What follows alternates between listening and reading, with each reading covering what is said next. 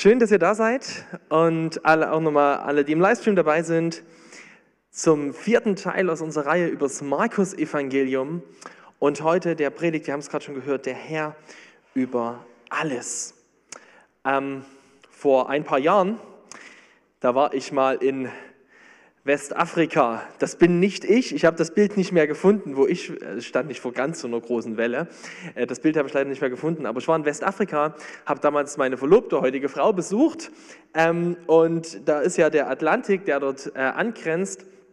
Und ich war 18, 19, glaube ich, und habe komplett unterschätzt, was das bedeutet, wenn der Atlantik auf den afrikanischen Kontinenten stößt, was da für eine Macht an Wasser kommt.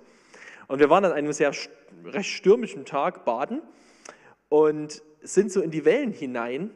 Sie waren vielleicht nicht ganz so hoch wie hier bei diesem Herrn, aber sie waren auf alle Fälle, wir haben ein Bild, die übersteigen mich also sehr, sehr weit. Und ich habe das irgendwie gar nicht so richtig ernst genommen und auf einmal kam so eine Welle und ich habe so gedacht, die Welle kommt auf mich zu. Wir haben das irgendwie, fanden wir schön, aber die war wesentlich größer als die anderen. Und dann habe ich gemerkt, wie es auf einmal unten der Sog der Welle mir die Beine wegzieht, die andere auf mich drauf und ich bin so sehr unsanft auf dem Sand aufgekommen und habe danach gedacht, Mann, das hast du echt unterschätzt. Du hast hier mit einer Naturgewalt zu tun. Ähm, da habe ich meine Lektion daraus gelernt. Naturgewalten, ja, wenn wir Naturgewalten gegenüberstehen, ähm, dann ist das ja irgendwie, hat das so zwei Dinge. Auf der einen Seite was einen großen Schrecken, wenn wir sehen, was Natur anrichten kann, was sie für eine Kraft hat.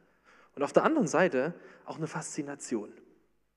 Ähm, und das ist irgendwie so ein ambivalentes Gefühl ne, zwischen, zwischen Schrecken und Angst und Faszination. Und ich wollte mal kurz darüber nachdenken, woher kommt, diese, woher kommt dieses Gefühl, wenn wir gegenüber Naturgewalten stehen? Ich glaube, es kommt daher, wir Menschen haben, einen, wir haben in uns drin einen unfassbar tiefen Wunsch, unser Leben und das, was geschieht in unserem Leben, äh, zu kontrollieren. Wir wollen gerne die sein, die die Dinge in der Hand haben. Wir sind die, die versuchen, ihr Leben abzusichern. Ja, gerade in Deutschland, wir sind ein extrem sicherheitsbewusstes Volk. Wir versuchen alles abzusichern. Äh, wir machen Versicherungen für alles Mögliche. Wir sparen fürs Alter vor. Ähm, wir schützen unsere Gesundheit. Wir schützen uns sogar emotional. Ja, wenn wir Angst haben davor, dass andere uns wehtun könnten. Wir versuchen, alles Mögliche zu kontrollieren. Nicht zuletzt sogar Gott. Ja, Religion im Sinne sozusagen in, in dem Sinne, dass ein Mensch versucht, durch seine eigene Leistung vor Gott zu bestehen, so will ich es mal kurz sagen, ja, ist nichts anderes als ein Versuch, Gott zu kontrollieren. Und vielleicht kennst du es auch aus deinem eigenen Leben als Christ, dass du manchmal merkst, du betest, um Gott zu kontrollieren, damit er bloß das tut, was du willst. Das ist ganz tief in uns drin. Und gerade Naturgewalten zeigen uns, dass wir das nicht können. Jahr 2021, Naturkatastrophe in Deutschland, im Ahrtal. Und wir stehen davor und wir sagen, wow, wir haben es nicht in der Hand. Oder nicht nur Naturkatastrophen, das ganze Leben haben wir nicht in der Hand. Du kannst gerade in die Nachrichten gucken, du siehst auf die Ukraine und du denkst, krass, was passiert dort? Krieg in Europa? Wir haben es nicht in der Hand. Und irgendwie ist es, glaube ich, genau dieses Gefühl, was ausgelöst wird, wenn wir vor Dingen stehen, wo wir merken, die sind einfach größer als wir. Und das ist wahrscheinlich auch der Grund, warum uns Naturgewalten so, so, so irgendwie so, so erschrecken, weil wir merken, sie sind größer als wir. Und heute äh, gehen wir im Markus-Evangelium weiter und wir gehen heute das erste Mal im Markus-Evangelium in eine Situation, wo Jesus so richtig handelt. Wo er so richtig, also das ist das erste Mal, wo Jesus sozusagen, er hat bisher, hat er, hat, äh, wurde vorgestellt durch ja, Johannes der Täufer war der Vorläufer, dann hat, äh, wurde er von Gott ihm zugesprochen, wer er ist, dass er der Sohn Gottes ist, dann hat er seine Botschaft prinzipiell erklärt mit dem Reich Gottes, hat seine Jünger genommen und heute ist das erste Mal, dass Jesus in Aktion ist. Und das Interessante ist, was wir sehen werden, wie die Menschen auf ihn reagieren. Sie reagieren nämlich mit zwei Gefühlen. Auf der einen Seite erschrecken sie. Und auf der anderen Seite fasziniert er sie unfassbar. Weil der, um den es dabei geht, wesentlich mehr ist als eine Naturgewalt. Jesus ist der Herr über die Natur, er ist der Herr über die Schöpfung, er ist der König der Könige.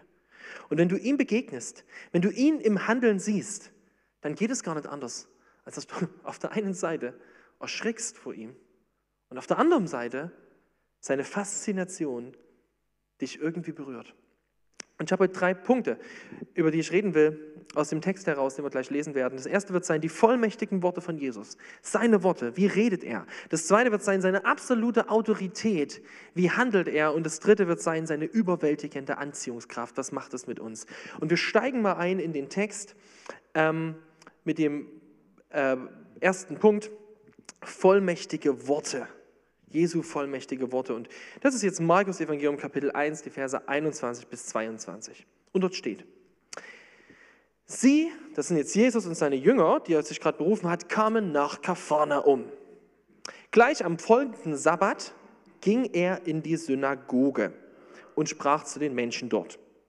Die waren sehr überrascht von seiner Lehre, denn er lehrte nicht, wie sie es von den Gesetzeslehrern kannten, sondern er sprach mit Vollmacht.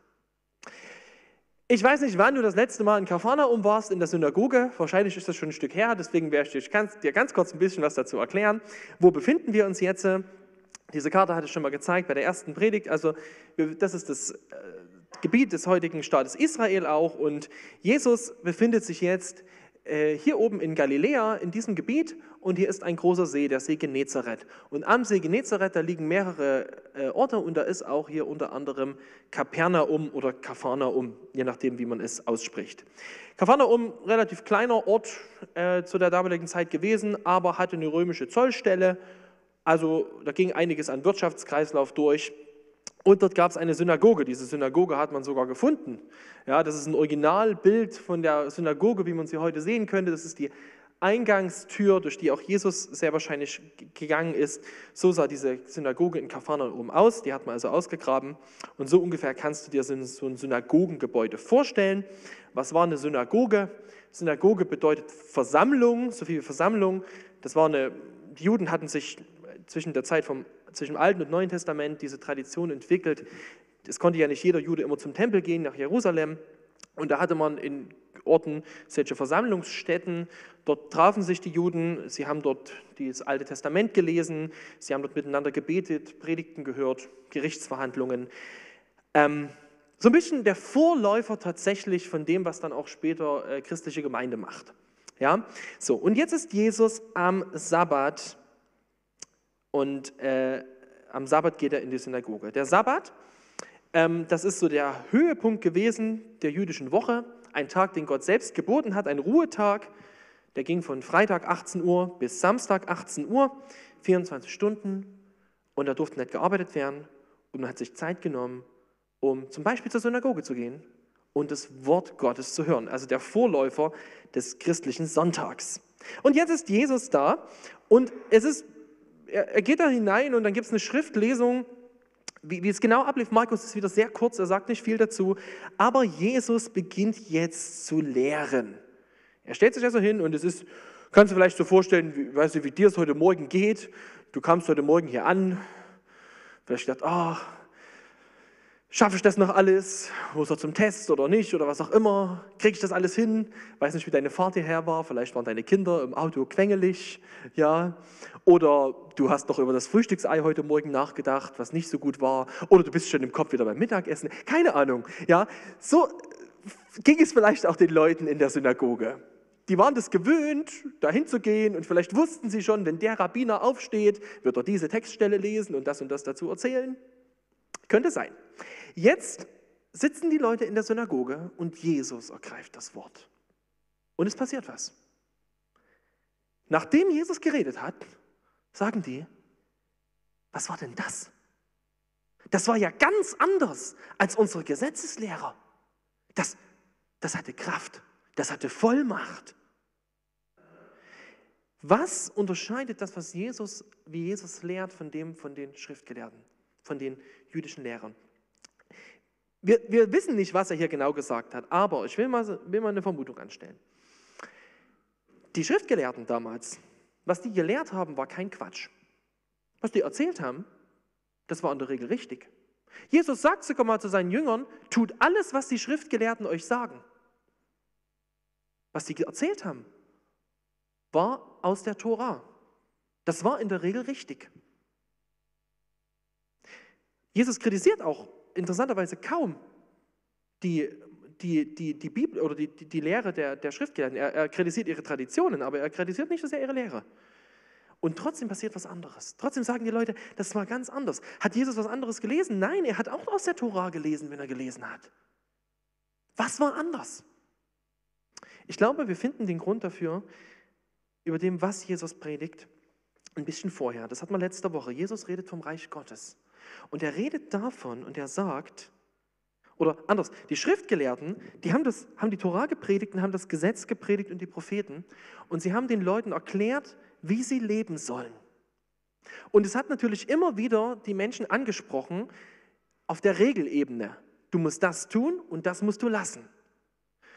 Fakt war, wenn du das gehört hast, wenn du zum Sabbat in die Synagoge gegangen bist, dann hast du entweder gehört, letzte Woche hast du dich gut benommen, hast alles schön gemacht und hast gedacht, ach dicker Haken dran, ich bin ein guter Jude. Oder du hast etwas gehört, wo du gesagt hast, ach Mann, ich bin so ein hm, schlechter Jude. Und es war immer auf der Ebene von meiner Leistung. Denn das Gesetz spricht immer unseren Leistungsdenken an. Dass wir versuchen, irgendwie uns vor Gott besser zu machen. Was predigt Jesus? Jesus predigt nicht nur das Gesetz, sondern er sagt, den Eingang ins Reich Gottes, den kriegt nicht der, der sich an alle Regeln hält. Den Eingang ins Reich Gottes kriegt der, was sagt er? Tut Buße und kehrt um und glaubt ans Evangelium. Er sagt, der Eingang ins Reich Gottes, der ist darüber, dass dein Herz zerbricht. Dass du Buße tust, dass du nicht darüber, dass du denkst, ich bin total gut und ich bin in Ordnung oder versuchst das. Er sagt, der Eingang ins Reich Gottes ist über Buße. Er ist darüber, dass ich meine Knie beuge vor Gott. Er ist darüber, dass ich erkenne, ich bin ja nicht mehr mehr, nicht, dass ich sonntags da sitze und sage, ach Mist, ich bin doch ein bisschen schlechter, als ich dachte, sondern dass ich denke, nee, ich bin schlechter, als ich es mir je hätte vorstellen können. Und auf der anderen Seite verstehe, aber Gott will mich trotzdem in seinem Reich. Er will mich. Aber das geht nur, wenn ich nicht auf mich vertraue, sondern aufs Evangelium. Und das Evangelium, die Botschaft, dass der Eingang zum Reich Gottes im Glauben liegt und im Vertrauen auf Gott, das ist das, was Jesu Worte diese Vollmacht gibt. Er schmälert nicht das Alte Testament, er, er, er schmälert nicht das Gesetz, aber er zeigt, der Weg ist eben nicht der, dass ihr die Guten seid, dass ihr es hinkriegt mit eurer Leistung. Und es ist so ein wichtiger Gedanke für uns. Was macht dich zu einem Christen? Was macht dich zu einem Christen? Warum bist du Christ? Warum glaubst du, dass du in das Reich Gottes eingehst? Liegt es daran, weil du sagst, ich habe ich habe das alles richtig gemacht, ich habe mich an alles gehalten, ich war immer dabei. Das, das wird dich nicht in den Himmel bringen. Deine Leistung wird dich nie in den Himmel bringen. Das Einzige, was dich in den Himmel bringt, ins Reich Gottes, ist, dass dein Herz bricht und du sagst, Herr, ich vertraue dir. Ich vertraue dir. Paulus sagt es mal im Römerbrief, so, denn ich bekenne mich offen und ohne Scham zu dieser Botschaft. Sie ist ja Gottes Kraft und rettet jeden, der ihr glaubt. Das gilt zunächst für die Juden, als dann auch für alle anderen Menschen. Diese Botschaft, die Jesus verkündigt, das Evangelium, das ist das, das, was diese Vollmacht ausmacht, wo die Leute merken, es geht um mein Herz. Und ich möchte jetzt eine, eine Anwendung aus diesem, aus diesem ersten Teil ziehen. Und zwar ist das eine ganz praktische Frage an dich. Wie reagierst du, darauf, wenn Gott redet? Wie reagierst du auf sein Wort? Wie liest du Gottes Wort? Ähm, liest du das und findest es schlau und gut und richtig? Es kann ja sein, dass du gehst, also Sonntag aus einer Predigt sagst, ja das, das, war, ja, das war schon richtig, aber es kommt nie in deinem Herzen an. Du lässt es nicht an dein Herz. Oder tust du vielleicht, gerade weil du es nicht an dein Herz lassen willst, das Wort Gottes, äh, versuchen, den Fehler zu finden, bist kritisch gegenüber dem Wort Gottes, versuchst irgendwie dir zu beweisen, warum es nicht stimmen kann. Weißt du, am Ende die, die grundsätzliche Frage, wenn du Gottes Wort liest, wenn du auf das hörst, was Jesus lehrt, ist die Frage deines Herzens. Welche Haltung hat dein Herz? Und ich möchte dir mal so ganz drei praktische Tipps mitgeben am Anfang dieser Predigt, wie du Bibel lesen kannst. Und es ist jetzt egal, ob du Christ bist oder nicht Christ bist. Ob du schon länger Bibel liest oder gerade erst damit anfängst, wie kannst du Bibel lesen? Mein erster Gedanke dazu ist, du brauchst zum Bibellesen ein offenes Herz. Was meine ich damit? Im Hebräerbrief steht mal über, das, über die Leute aus dem Alten Testament, denn die Rettungsbotschaft wurde uns genauso verkündigt wie jenen damals in der Wüste. Aber ihnen nützte es nichts, weil ihr Hören nicht mit Glauben verbunden war. Du kannst das Wort Gottes hören, du kannst es sogar kennen, du kannst sogar Predigten halten, kannst alles machen. Aber wenn du es nicht glaubst, wenn dein Herz nicht vertraut, dann nützt es dir nichts. Das Erste, was du brauchst, ist, dass dein eigenes Herz offen ist. Und es geht um eine Haltung, dass du sagst, Gott, das ist dein Wort, jetzt redest du. Und ich möchte hören. Ich möchte glauben, dass du durch deinen Heiligen Geist, durch dieses Wort jetzt in mein Leben sprichst. Und ich vertraue dir. Ich vertraue dir, dass das gut ist. Wir leben heute in einer Zeit, in der ist genau dieser Punkt des Vertrauens in die Bibel unglaublich angefochten. Wenn du heute auf YouTube Predigten hörst oder wenn du christliche Podcasts hörst oder Bücher liest, dann kann es dir sehr, sehr schnell gehen, dass dir Leute erklären, warum du dem Wort Gottes nicht vertrauen kannst. Dass sie schlaue Argumentationen bringen, warum der Glaube, der über die Jahrhunderte so sich entwickelt hat, irgendwie falsch ist und warum die Bibel sozusagen nicht vertrauenswürdig ist. Dieser Zweifel an der Autorität des Wort Gottes, der nagt unglaublich, auch in unserer evangelikalen Welt, zu der wir mitgehören. Und vielleicht ist dir das schon begegnet. Vielleicht geht es dir sogar so, dass du denkst, hm, hast vielleicht Sachen gehört in der Uni oder irgendwo anders. Ich möchte dir an der Stelle Mut machen. Ich möchte jetzt nicht hier dir jede Frage sozusagen beantworten. Aber ich will dir etwas sagen, es gibt gute Antworten. Und ich will dir wirklich Mut machen. Du darfst der Bibel vertrauen. Du darfst das wirklich machen. Und es ist nicht naiv. Es ist absolut äh, mit klarem Menschenverstand machbar, der Bibel zu vertrauen. Ich will dir Mut machen, dass wenn du merkst, du hast Zweifel daran, ob die Bibel wirklich Wahrheit ist, komm auf Leute aus der Gemeindeleitung zu. Die werden dir nicht alle Antworten geben können, aber gute Bücher. Ich möchte dir dazu Mut machen, wenn du wirklich Zweifel hast an der Autorität des Wort Gottes, beschäftige dich damit. Lass das nicht einfach an dir vorbeigehen. Nimm das nicht als Ausrede, sondern prüf deine Haltung gegenüber diesem Wort. Ist es wirklich das Wort, was dir ins Leben reden darf? Das muss ich noch was sagen. Ist es schlimm, Fragen zu stellen? Nein, es ist nicht schlimm, Fragen zu stellen. Das ist mein zweiter Punkt. Du sollst die Bibel auch lesen mit einem offenen Denken. Ja, wenn du die Bibel liest, dann heißt es nicht, dass, dass, dass du mit der Bibel umgehst wie mit, einem, wie mit einem Zauberbuch, wo du jeden Vers, den du liest, sofort als Tagesparole anwenden kannst als wäre er nur für dich geschrieben. So funktioniert die Bibel auch nicht. Das ist ein Buch, was geschrieben wurde in eine Zeit. Da gibt es verschiedene Gattungen, verschiedene Texte, verschiedene Autoren. Und ja, du sollst auch denken beim Bibellesen. Josua, äh, Gott sagt das mal zu Josua, du sollst der Weisung dieses Gesetzbuches immer vor dir her sagen und Tag und Nacht darüber nachdenken. Du darfst das mit dem Kopf erfassen. Du darfst das durchdenken. Und es ist auch wichtig. Für mich sind Bibeltexte oft wie Nüsse, wie Walnüsse. ja? Ich sitze vor so einem, es ging mir bei dem Text hier übrigens auch so, ziemlich mit dem gerungen, wie man daraus jetzt eine Predigt macht. Werdet ihr noch sehen, warum. ähm, dann sitzt du vor dem Text und du denkst darüber nach und denkst, du liest ihn und denkst, macht mich irgendwie nicht satt. Und dann ist es wie bei so einer Nuss. Da musst du ein bisschen denken, muss man schon was dazu lesen, muss man nachfragen. Jetzt wird es mit einem Nussknacker an und irgendwann macht es knack und dann ist lecker. So funktioniert auch Bibellesen. Dass du dir Gedanken drum machst, dein, ein offenes Denken hast. Und zuletzt, was brauchst du beim Bibellesen noch? Unbedingt. Du brauchst eine offene Hand. Der Vers geht nämlich weiter bei Josua. Warum sollst du über das Wort Gottes nachdenken? Damit dein Tun ganz von dem bestimmt ist, was darin steht. Dann wirst du Erfolg haben und was du anpackst, wird dir gelingen.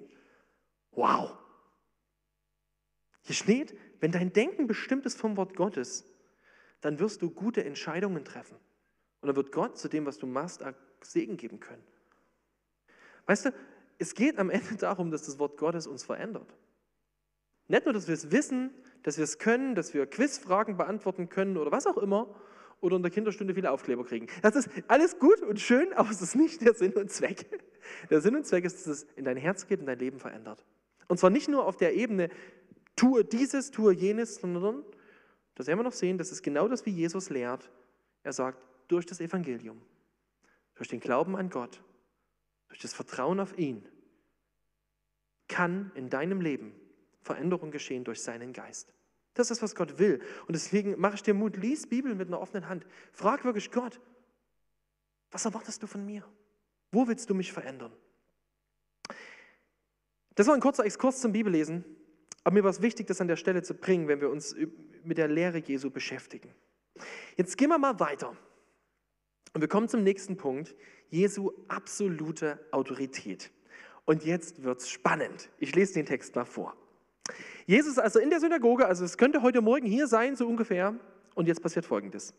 Nun war da gerade in ihrer Synagoge ein Mann, der von einem bösen Geist besessen war. Der schrie plötzlich auf.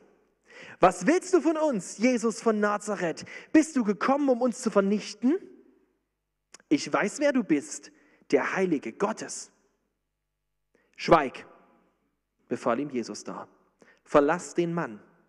Darauf zerrte der böse Geist den Mann hin und her und verließ ihn mit einem lauten Schrei. Die Leute waren so überrascht und erschrocken, dass sie sich gegenseitig fragten, was ist das? Eine neue Lehre mit göttlicher Vollmacht? Sogar den bösen Geistern gibt er Befehle und sie gehorchen ihm. Sein Ruf verbreitete sich mit Windeseile im ganzen galiläischen Umland. Was passiert hier? Und warum nimmt Markus genau das am Anfang seines Berichts über Jesus? Ich musste darüber schon nachdenken, als ich diese Predigt gemacht habe. Und ich glaube, es ist deswegen so schwierig, weil wir aus einer Welt kommen, in unserer westlichen Welt, wo wir mit so einem Bericht gar nicht ganz so viel anfangen können. Ähm, wir fragen uns nämlich sofort, hm, was passiert hier? Und es sind einige Fragen, ja, je nachdem, wie, wie, gut du dich in der Bibel auskennst, fragst du dich, was ist das jetzt mit dem Dämon? Was ist das mit dem Geist? Warum kann Jesus da was sagen? Was passiert hier? Um das, oder die Herausforderung ist, glaube ich, die, in unserer Zeit, und von der sind auch Christen geprägt, auch wenn du das vielleicht sagen würdest, du glaubst der Bibel und trotzdem sind wir von diesem Denken geprägt. Die größte Leistung des Teufels ist vielleicht die, dass er es geschafft hat in der westlichen Gesellschaft, dass niemand mehr glaubt, dass es ihn gibt. Das ist seine größte Leistung. Dass in der westlichen Gesellschaft die Leute nicht glauben, dass es einen Teufel gibt. Und es hängt mit unserem Weltbild zusammen. Ich möchte euch das mal kurz zeigen. Wie sieht unsere Gesellschaft unsere Welt? Unsere Gesellschaft, ähm, so die Welt, die uns umgibt, das ist jetzt ein sehr, sehr grobes Bild, aber man könnte es vielleicht so sagen, die sieht äh, zuerst mal die natürliche Welt. Also alles das, was, man, was sichtbar ist, was greifbar ist, was beweisbar ist. Und es gibt so ein paar Annahmen über unsere Welt, zum Beispiel, wir Menschen sind prinzipiell gut, die Umstände, die Systeme sind das Problem und wir müssen versuchen, die Systeme und die Umstände zu kontrollieren. Das ist so ganz grob zusammengefasst, wie wir unsere Welt betrachten. Und dann gibt es auch eine übernatürliche Welt, wenn du daran glaubst. Also ja, das ist so nicht unbedingt gesetzt, dass Leute in unserer Gesellschaft daran glauben. Und wenn es sie gibt, wenn es sie gibt, dann sind so folgende Gedanken dazu in unserer Gesellschaft. Die ist unpersönlich und unkonkret. Also man kann nichts Genaues darüber wissen.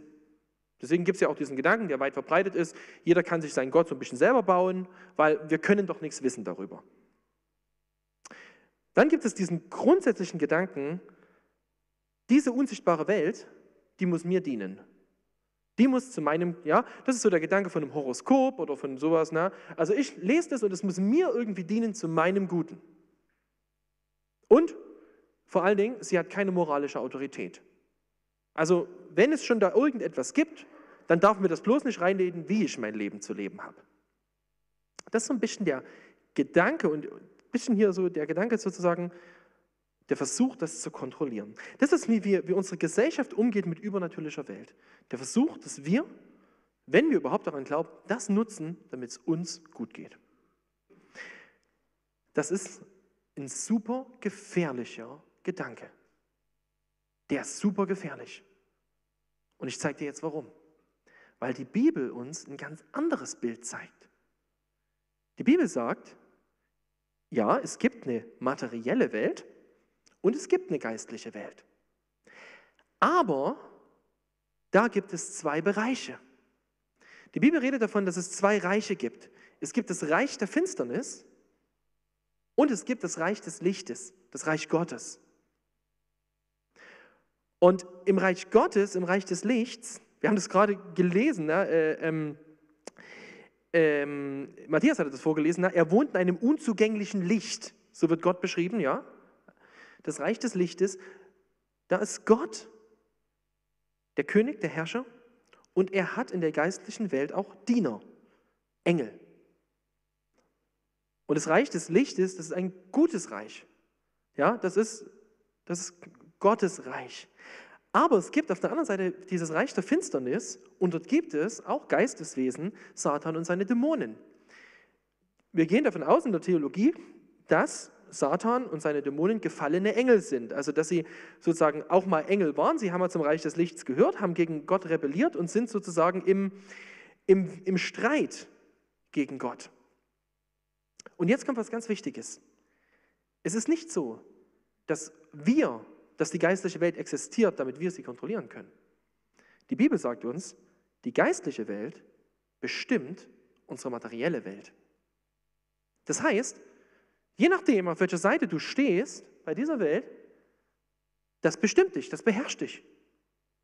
Und da macht die Bibel gleich am Anfang deutlich, dass die natürlichen Menschen mit Eden, mit dieser Geschichte, als Adam und Eva das erste Mal sündigen, als sie auf die Lüge des Teufels hereinfallen, aus dem Herrschaftsbereich Gottes in fallen in den Herrschaftsbereich des Teufels, in das Reich der Finsternis.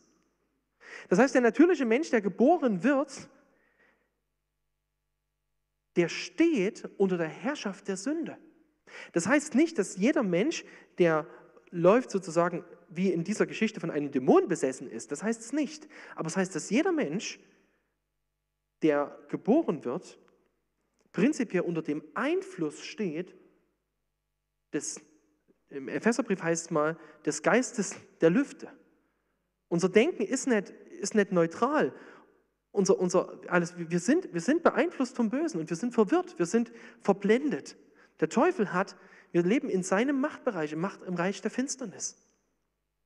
Und jetzt müssen wir verstehen, Jesus sagt mal, oder über Jesus wird mal gesagt, in 1. Johannes 3, Vers 8, dass der Sohn des Gottes erschienen ist, um die Taten des Teufels zu zerstören.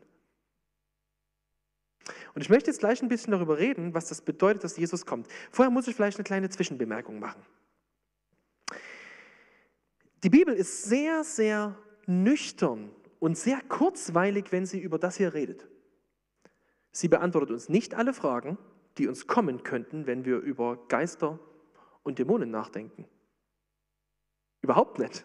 Und ich möchte, dich sogar, möchte dir das sogar ganz deutlich sagen.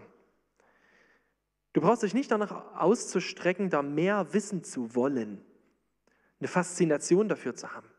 Es reicht komplett, was in der Bibel steht. Und es reicht, weil das Wichtigste jetzt kommt. Das Wichtigste, was du wissen musst, ist, dass es diese beiden Reiche gibt. Und jetzt musst du das wissen. Als Jesus in diese Welt kommt, da kommt, da ist sozusagen ist die Invasion des Reiches des Lichts im Reich der Dunkelheit. Ja, so in der Weihnachtsgeschichte liest man das öfters. Ne? Da, Im Dunkeln kommt ein Licht. Das ist, wenn Jesus kommt. Jesus kommt und er kommt als Licht in die Dunkelheit. Und jetzt ist es, jetzt, jetzt haben wir diese Situation in der Synagoge. Jetzt äh, kommt Jesus und er bringt sein Evangelium, seine Botschaft, die Botschaft seines Reichs Lichts. Und was passiert? Das Reich der Finsternis schreit auf. Der Dämon schreit auf. Warum? Was wird aus dem klar, was der, was der sagt? Der weiß genau, wer das ist. Ich weiß, wer du bist. Du bist der Heilige Gottes. Bist du gekommen, um uns jetzt zu verderben? Der weiß ganz genau, dass der, der da gerade kommt, sein Richter ist.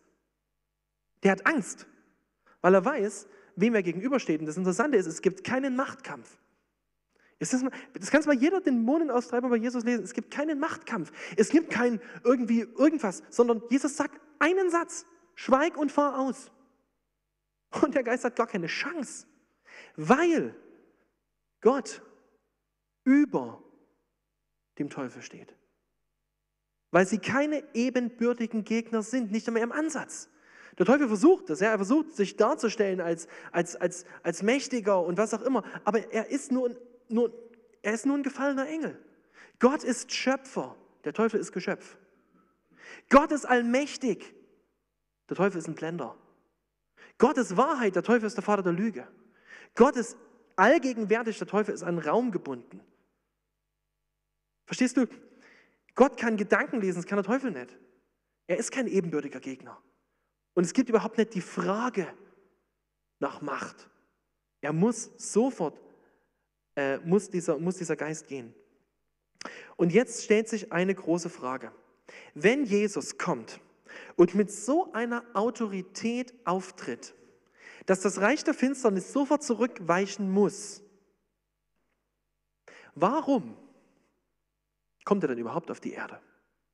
Hätte Jesus nicht einfach vom Himmel aus, vom Thron aus, das Reich der Finsternis beenden können? Ja, er hätte es machen können. Aber weißt du, was das bedeutet hätte?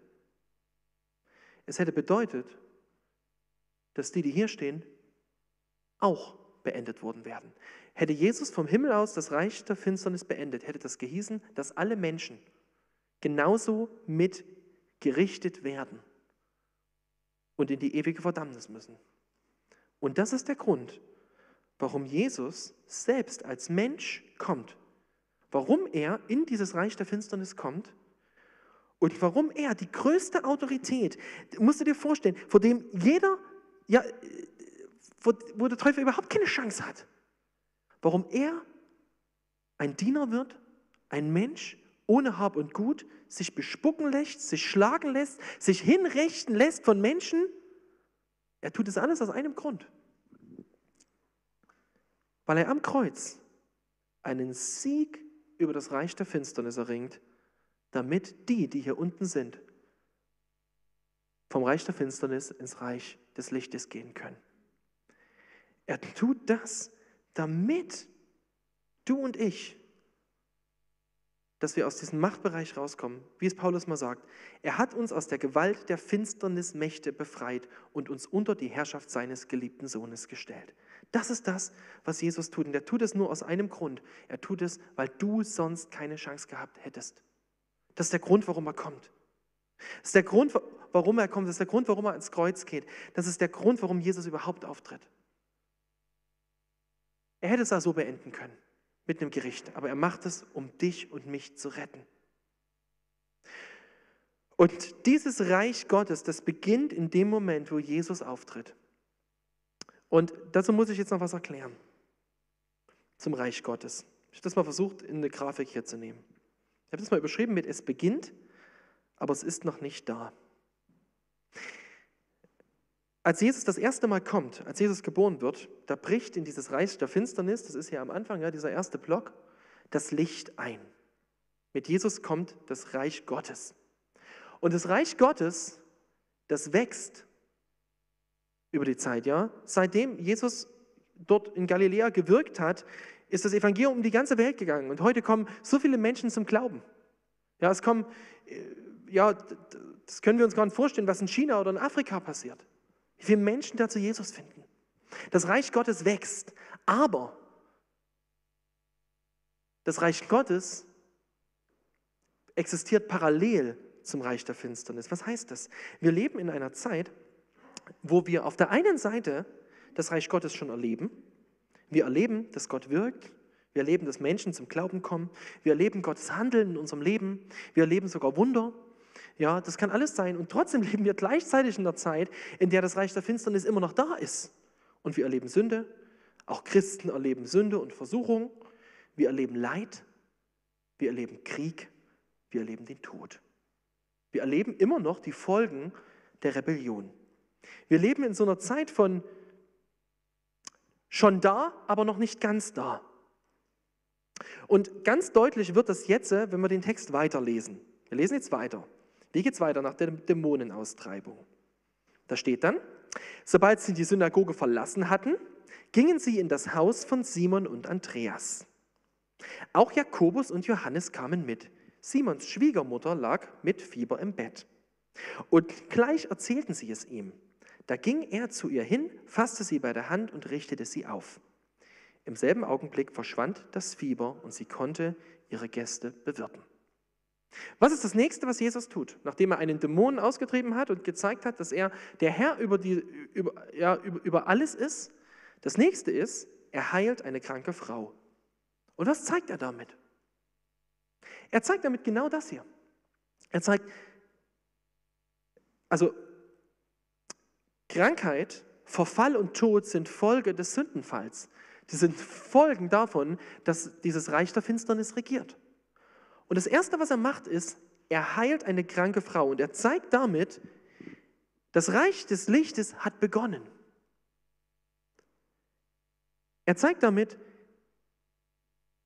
die Macht dieses Reiches hat ein Ende. Der Tod kann nicht ewig regieren, Krankheit kann nicht ewig regieren. Mit mir kommt was ganz Neues. Und jetzt kommt die Frage, auf die ihr vielleicht alle gewartet habt, wenn ihr mir noch folgen könnt. Wenn nicht, dann steigt jetzt wieder ein. Wie gehen wir als Christen jetzt damit um? Jesus tut Wunder, Jesus heilt Menschen. Darf ich als Christ erwarten oder gar von Gott, äh, von Gott erwarten, dass er auch heute Krankheit heilt? Und ich will dir darauf eine Antwort geben. Ja und nein.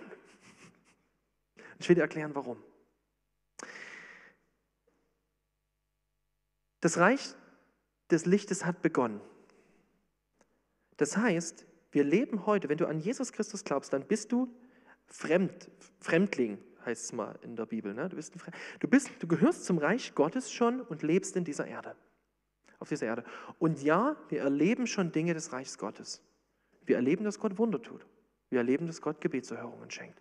Ich habe das selber erlebt, bei meinem kleinen Sohn, beim Josias. Viele von euch kennen die Geschichte, dass er wirklich Heilung erlebt hat im Mutterleib. Aber gleichzeitig ist das Reich Gottes eben noch nicht ganz da. Das heißt, es gibt keine Garantie dafür, dass das passiert. Und selbst wenn wir Heilung in diesem Leben erleben, werden wir trotzdem wieder sterben. Die Heilung wäre nur, nur zeitweilig. Das heißt, ja, wir dürfen dafür beten, unbedingt. Aber es das heißt nicht, dass Gott es tun müsste. Man kann sich vielleicht eher so vorstellen. Ich weiß nicht, wer von euch vorhat, dieses Jahr in Urlaub zu fahren. Ähm, meistens macht man sich ja da ein bisschen jetzt Jahresanfang Gedanken, wo es hingeht. Vielleicht durchstöbert ihr Internetseiten, schaut euch Ferienwohnungen an, Hotels oder Wanderpfade, keine Ahnung, Zeltplätze, wie auch immer du Urlaub machst. Wenn du, so ein, wenn du Urlaub, Urlaub buchst und du schaust dir das vorher an, ja, wir haben das vor, vor zwei Jahren, haben wir uns einen Bauernhof rausgesucht, wo wir Urlaub machen wollen, da haben wir uns fünf, sechs Bauernhöfe im Internet angeguckt und haben die Fotos gesehen. Und anhand der Fotos haben wir einen Eindruck gehabt, wie wird das denn dort sein auf dem Bauernhof?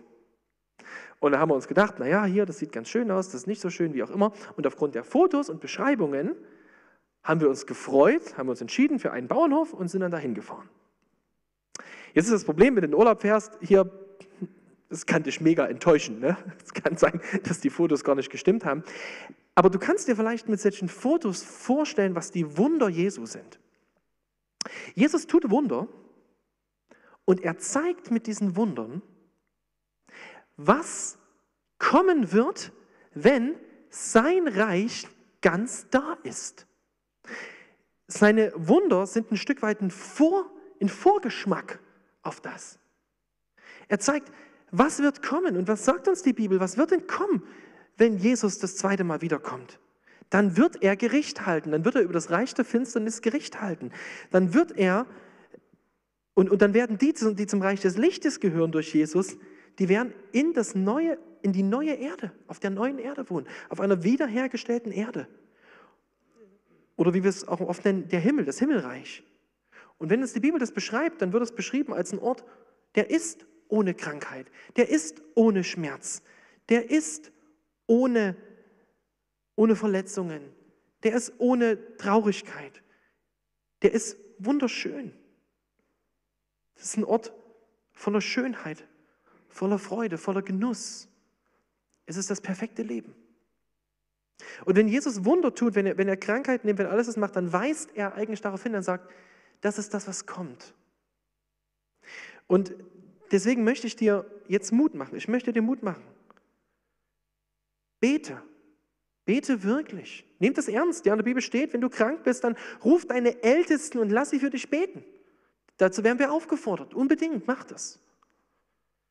Aber wenn es nicht passiert, dafür gibt es keine Garantie, dann nagel darauf sozusagen, oder dann, dann, dann mach Gott nicht darauf fest, dass du sagst, du musst aber, er muss nicht. Aber was er macht, was er verspricht, ist, ich werde euch durch diese Zeit bringen. Das ist sein Versprechen. Er sagt, wer zu mir gehört, wer, wer, wer durch Jesus Christus Eingang ins Reich Gottes gefunden hat, der ist eine neue Schöpfung, der gehört schon jetzt zum Reich des Lichts, der hat sein Bürgerrecht im Himmel und ich werde euch dorthin bringen. Und dann werde ich dir auch die Kraft geben, dass du es schaffst, dorthin anzukommen. Wir müssen Gott vertrauen, dass er uns durchs Leben bringt. Ob es durch, Wunder, durch das Wunder macht, dass er Umstände ändert oder durch, durch das Wunder, dass er uns durch Umstände trägt. Das obliegt ihm und seinem Plan. Den können wir nicht, den, da können wir nicht hineinschauen. Aber wir können ihm vertrauen. Wir vertrauen am Ende nicht in das, was wir uns von Gott wünschen. Wir vertrauen in sein Wesen, in seinen Charakter.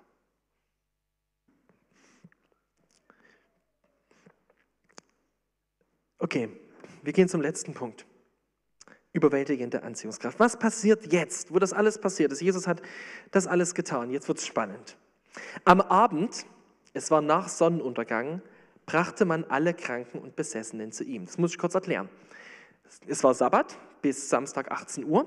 Zum Sabbat durfte man nicht schwer arbeiten, das heißt, du konntest kranke Leute nicht tragen. Jetzt war 18 Uhr, Sabbat war vorbei, also konntest du deine kranken Leute nehmen und konntest sie tragen. Und jetzt tragen sie die alle zum Haus von Petrus, wo seine Schwiegermutter gerade geheilt wurde. Am Abend, das war nach Sonnenuntergang, brachte man alle Kranken und Besessenen zu ihm. Die ganze Stadt war vor der Haustür versammelt. Und Jesus heilte viele Menschen, die an den verschiedensten Krankheiten litten. Er trieb auch viele Dämonen aus, die er aber nicht zu Wort kommen ließ, weil sie wussten, wer er war. Simon und die, die bei ihm waren, eilten ihm nach. Als sie ihn gefunden hatten, Oh, ich habe gerade gesehen, ich habe da einen Vers vergessen mit reinzunehmen. Okay, da ist noch der Vers 35, das ist dann am nächsten Morgen geht Jesus früh beten. Und dann kommt das. Simon und die, die bei ihm waren, eilten ihm nach. Als sie ihn gefunden hatten, sagten sie zu ihm, alle suchen dich. Aber er sagte, lasst uns woanders hingehen, in die umliegenden Ortschaften, damit ich auch dort predige, denn dazu bin ich gekommen. Was ist die Reaktion darauf, auf das, was Jesus tut? Im griechischen Text ist hier ein Wortspiel. Jesus war erst in der Synagoge, das heißt Versammlung, und jetzt, der Synagogengottesdienst ist vorbei, der Sabbat ist vorbei, versammelt sich die ganze Stadt, wieder Synagoge, ja, also das, das gleiche, gleiche Wortstamm, versammelt sich jetzt vor der Haustür. Also der Gottesdienst geht weiter. Nicht mehr in der Synagoge, sondern jetzt vor Petrus seinem Haus versammeln sich jetzt alle. Ähm, und die sind dort und Jesus heilt Leute, und er macht es und die Leute merken, oh wow, hier kommt wirklich Vollmacht, das Reich Gottes ist da, das Reich Gottes kommt. Und jetzt ist der nächste Morgen und Jesus geht früh beten. Da steht, dass er, bevor die Sonne aufgegangen ist, ist er beten gegangen. Und jetzt kommt Petrus und Petrus sagt jetzt, wow, die Leute sind voll angezogen von Jesus. Jesus hat voll den Erfolg. Alle waren da und sie suchen ihn jetzt und sie sagen zu ihm, alle suchen dich, komm, komm, komm, du musst weitermachen. Die Jesus-Show muss weitergehen. Show must go on. Ja, das ist Petrus sein Gedanke. Und er, Petrus ist ja begeistert, weil er ist ja einer von Jesu Jüngern und kann jetzt so durch die Stadt gehen. Ja, ich gehöre zu Jesus. Ja. So denkt er. Und jetzt sagt Jesus, nachdem er gebeten hat, nein, ich gehe weiter. Weil die anderen Ortschaften müssen auch die Botschaft hören. Und das ist jetzt eine ganz interessante Stelle. Jesus verweigert sich. Zum, zum einen Teil heilt er Leute, macht das alles, weil er sie erliebt, aber er verweigert sich jetzt sozusagen in Kapernaum als eine Art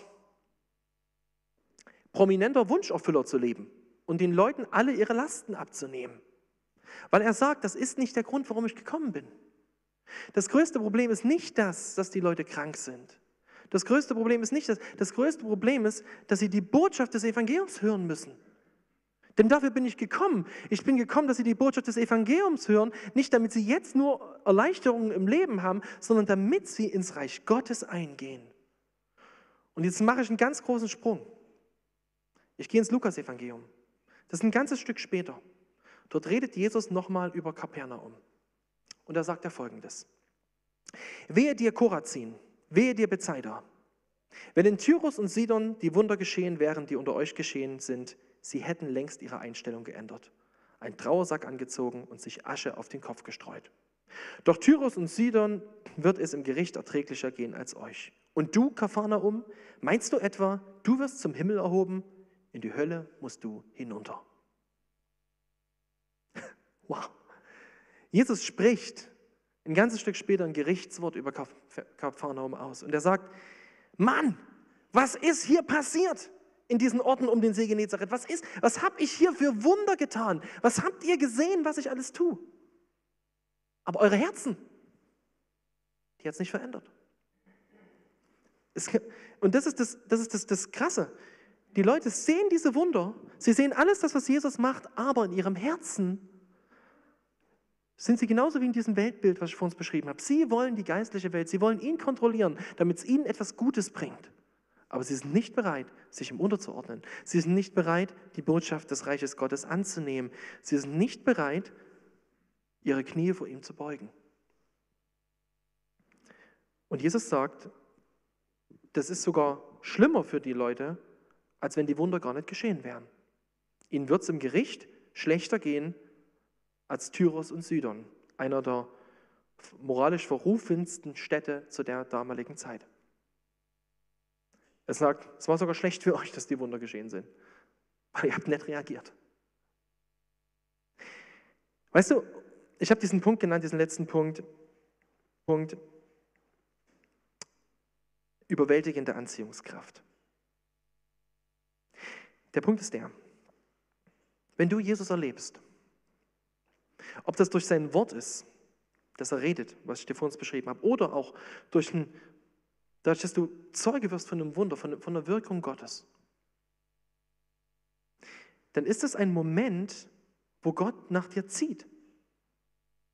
Das ist der Grund dahinter. Er zieht nach dir. Er, er wirft wie so eine Angel aus und dann zieht er und er will, dass du ihm vertraust. Und die große Frage ist, wie reagierst du auf so einen Moment, auf so einen Moment, wo im Reich der Finsternis das Licht hineinscheint? Oder wenn du schon im Reich des Lichtes lebst, weil du Christ bist, wie die meisten hier im Raum, auch dann ist es so, dass Gott Situationen oder sein Wort nutzt, um an deinem Herzen zu ziehen. Und die Frage ist, wie, wie reagierst du darauf? Ich möchte dir heute Mut machen, dass du es nicht so machst wie die Leute damals. Dass du eine Erwartung hast, dass Gott immer mehr und mehr für dich tut, aber nicht im Kern verstehst, dass es darum geht, dass du deine Knie vor ihm beugst und ihm vertraust. Weißt du, es geht nicht darum, dass Gott dir dient. Es geht darum, dass du ihm dienst. Und paradoxerweise ist der Weg dahin, dass du ihm dienen kannst, wirklich der, dass Gott der größte Diener aller Zeiten geworden ist. Jesus ist ans Kreuz gegangen. Jesus hat schon längst das das gemacht, was du am allermeisten nötig gehabt hast. Nämlich deine Schuld bezahlt. Und ich will dir heute dich so konkret auffordern dazu. Triff Entscheidungen. Vielleicht hörst du das erste Mal diese Predigt oder hast diese Predigtreihe gehört und bist im Netz eingeschaltet oder was auch immer. Und du merkst, Mann, das mit Jesus, ich merke, ich merke, er zieht an mir. Ich möchte Mut machen, Geh einen Schritt des Vertrauens. Lass es nicht einfach vorbeigehen, den Moment. Geh zu ihm. Du kannst es, du kannst es formulieren im Gebet. Du kannst sagen, Jesus, ich habe nicht viel Ahnung von dir, aber ich merke, ich muss dir vertrauen. Wenn du Christ bist und du merkst, in deinem Leben sind Dinge, die passen nicht zum Reich des Lichts, sondern du weißt ganz genau, das sind Dinge in deinem Leben, Angewohnheiten, Sünden, Überzeugungen, Lebensstil oder gerade ein Lebensbereich, den du gerade lebst und du merkst, ich weiß, du weißt sogar, der passt nicht zum Reich Gottes, sondern der, der ist so ein Spiegel des Reichs der Finsternis, der ist von Sünde geprägt. Ich will dir Mut machen, triff eine Entscheidung, das aus deinem Leben rauszuhauen. Und zwar nicht einfach, indem du sagst, ich mache das besser bis nächsten Sonntag, sondern indem du auf deine Knie gehst und sagst, Jesus, bitte hilf du mir. Dein Evangelium ist das Einzige, was mein Herz verändern kann. Wenn du merkst, dass du Anliegen hast an Gott und dir nicht traust zu beten, weil du ihm eigentlich misstraust, dann möchte ich dir Mut machen, öffne dein Herz für ihn. Bete, bete mutig. Und wenn du Wut auf Gott hast, weil er, weil er nicht erhört hat, was du gesagt hast, dann möchte ich dich genauso bitten, komm vor ihm, sag ihm das ehrlich, er hält das aus. Aber lass es nicht zu, dass dein Herz davon gefangen genommen wird. Triff eine Entscheidung, ihm zu vertrauen. Triff eine Entscheidung, den nächsten Schritt zu gehen. In dem Moment, wo das Wort an dir zieht. So, wie binde ich jetzt den Sack dieser Predigt zu? Da habe ich mich wirklich gefragt, und wo ich da saß heute früh und noch ein bisschen dran geschrieben habe, wie mache ich jetzt einen Schluss? Ja? Ich möchte dir am Schluss noch einen letzten Gedanken aus diesem Text mitgehen. Ich nehme nochmal dieses Bild vom Urlaub. Ich habe euch erzählt, dass Jesu Wunder so ein Blick sind auf das Reich Gottes. Wisst ihr, was ich ganz interessant finde an diesem Text? Jesus macht das alles an einem Sabbat, beziehungsweise kurz nach einem Sabbat. Der Sabbat, habe ich euch erklärt, ist in der Bibel so ein, so ein Gebot, ne? den siebten Tag Ruhe zu halten. Aber er ist gleichzeitig, das sagt uns der Hebräerbrief, eine Erinnerung daran, dass die Ewigkeit kommt. Dass mal ein, ein ewiger Sabbat kommt. Dass der Moment kommt, wo du wirklich in die Ruhe eingehen wirst. Wo du bei Jesus sein wirst, wenn du an ihm glaubst. Und wo sein Reich ganz sein wird, der ewige Sabbat, wo kein Tod mehr ist, kein Geschrei, kein Zerwürfnis mehr, kein Schmerz, wo wirklich auf ewig echtes Leben ist. Und ich möchte dir am Ende dieser Predigt einfach Mut machen. Ich weiß nicht, in welcher Situation du gerade bist, aber richte deinen Blick auf auf diesen ewigen Sabbat, auf das, was kommt. Und es ist wunderschön.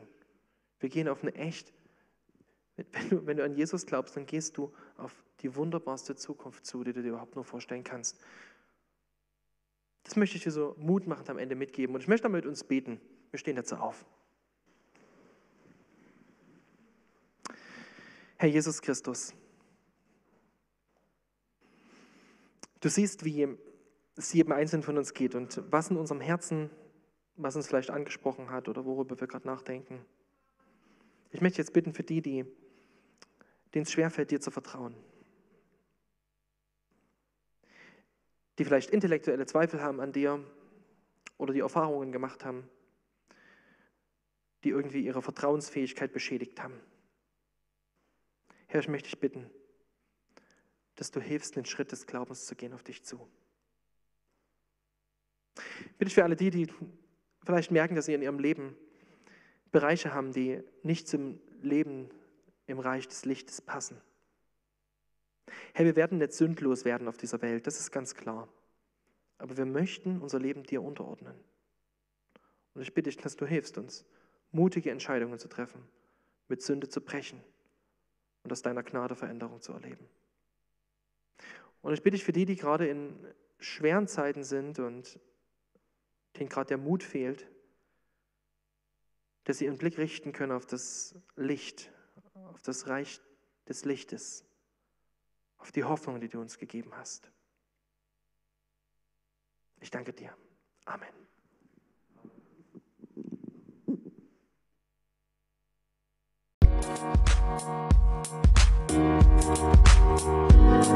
Musik